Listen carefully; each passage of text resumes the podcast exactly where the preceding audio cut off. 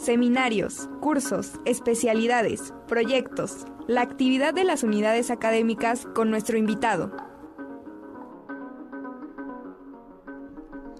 Y en este momento me da mucho gusto saludar al doctor Gonzalo Aro Álvarez.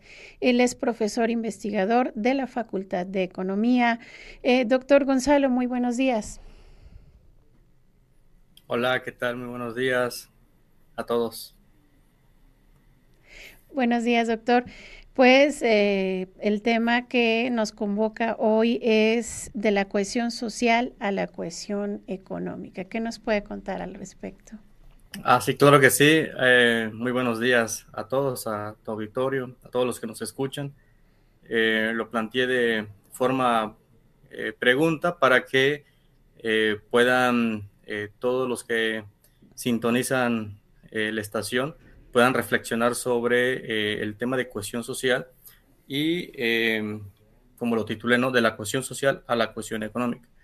Bueno, em, soy profesor de la Facultad de Economía y em, es una línea de investigación que yo eh, vengo desarrollando de, del 2017 aproximadamente.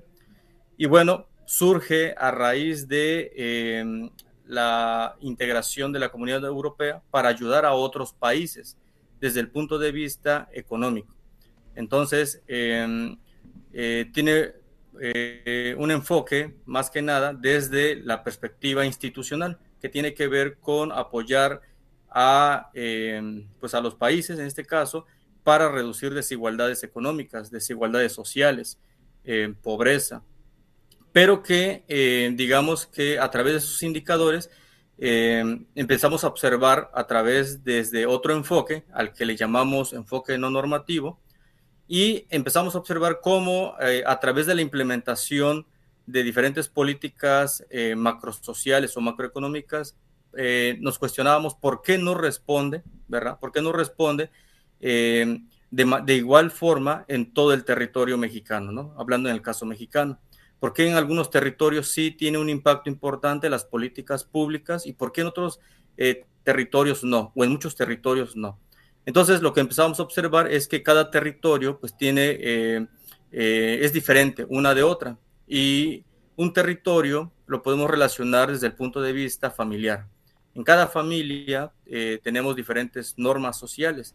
Cada familia es diferente. A lo mejor la, desde el punto de vista de la categoría, nos hace iguales, pero en el fondo, ¿verdad? En su contexto, son diferentes. Cada uno eh, tiene diferentes necesidades, tanto necesidades materiales como necesidades incluso emocionales. Entonces comienza esta idea de la cohesión social, donde eh, pretendemos eh, observar al individuo, porque el individuo es el que inicia este proceso de cohesión, es el que inicia todo para mejorar. La cohesión social es positiva, busca siempre el mejoramiento, el bienestar, el desarrollo del individuo en su entorno eh, o en sus diferentes esferas en donde participan. Entonces, eh, su esfera puede ser desde, desde algo, desde el nicho familiar, pero puede ser también desde el punto de vista económico, social. Es un actor que eh, participa, que interactúa en diferentes esferas.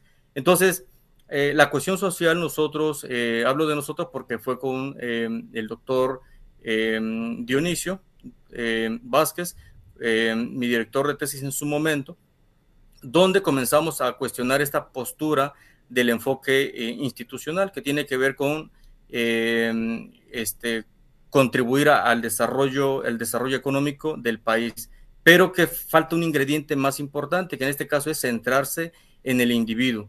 Y es ahí donde nosotros empezábamos a observarlo, pero desde un punto de vista, le llamamos microsocial, desde algo más pequeño, eh, donde el individuo puede interactuar y poder conocer sus necesidades.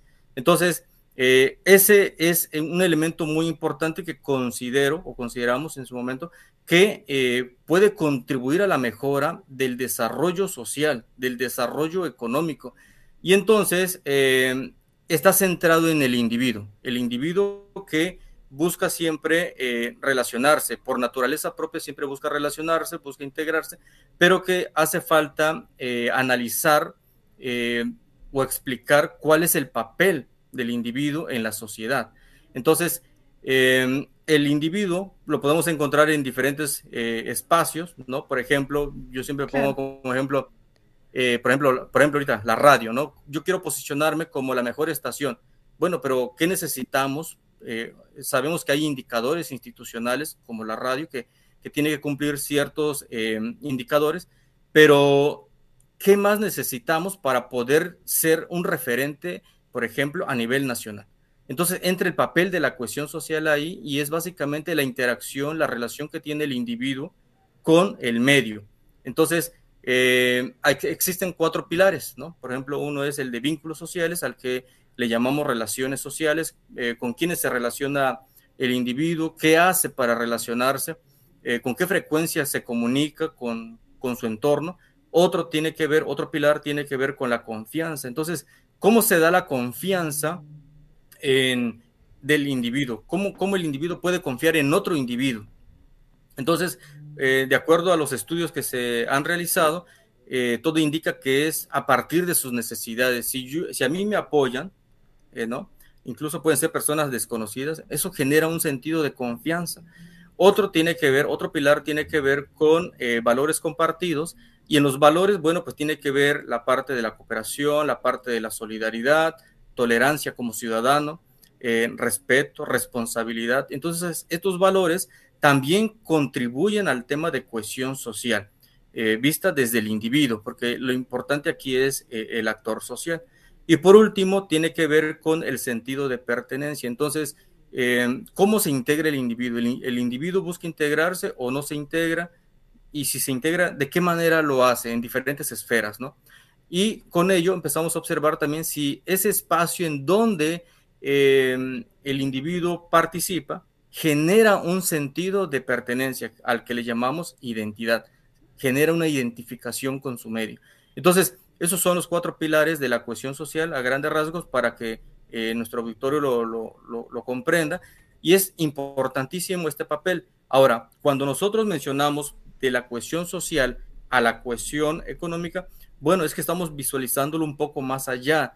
Eh, por ejemplo, ahora que está esta parte de los eh, líderes de cumbres de América Latina, de América del Norte, empezamos a observar también el papel que tiene México eh, y entonces ahí el actor, pues en este caso es el presidente de la República, donde tiene un papel en donde puede empezar a generar, digamos que estos tipos de espacios eh, estos acercamientos, pero todo tiene que ver en razón eh, de, de, algo en común, de una necesidad. Entonces, una vez más, regresamos a esta parte de las necesidades humanas, donde encontramos necesidades, como he comentado, necesidades de tipo eh, material o incluso desde el punto de vista emocional. Entonces, el individuo como tal es el actor central en esta línea de investigación.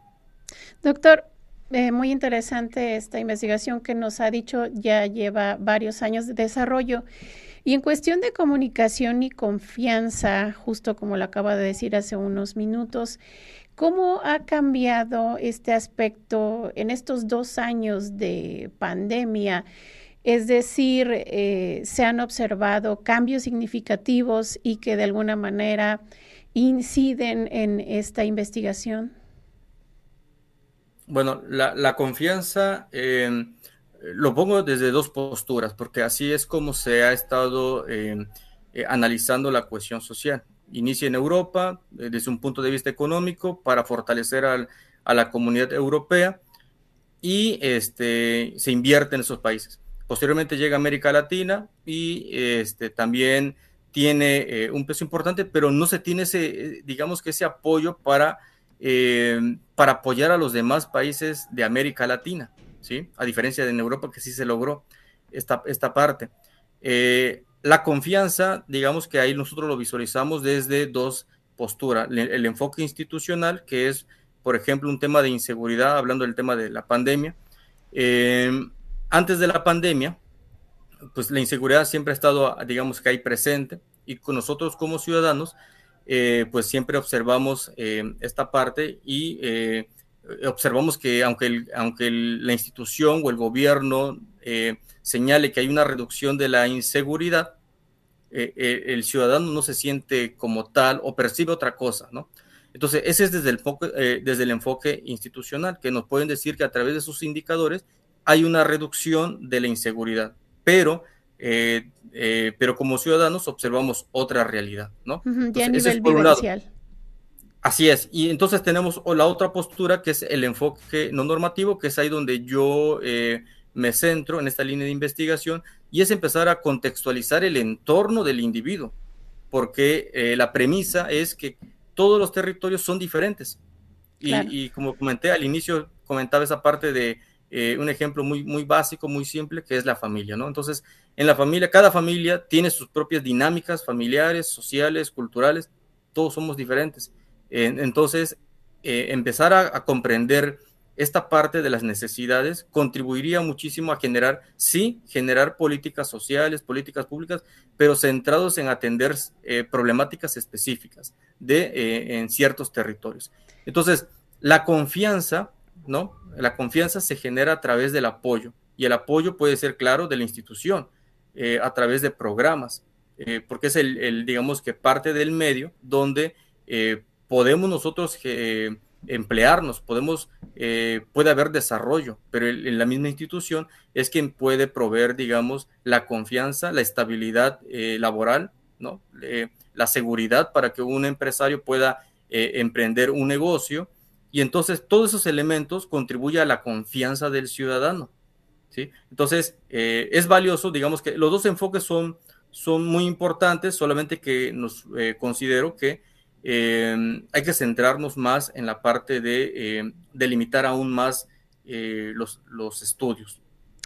Muchas gracias, doctor, por este segmento. Sin duda es un tema que da para mucho, nos deja pensando, nos deja reflexionando y le agradecemos mucho su tiempo. Muchas gracias. Buen día.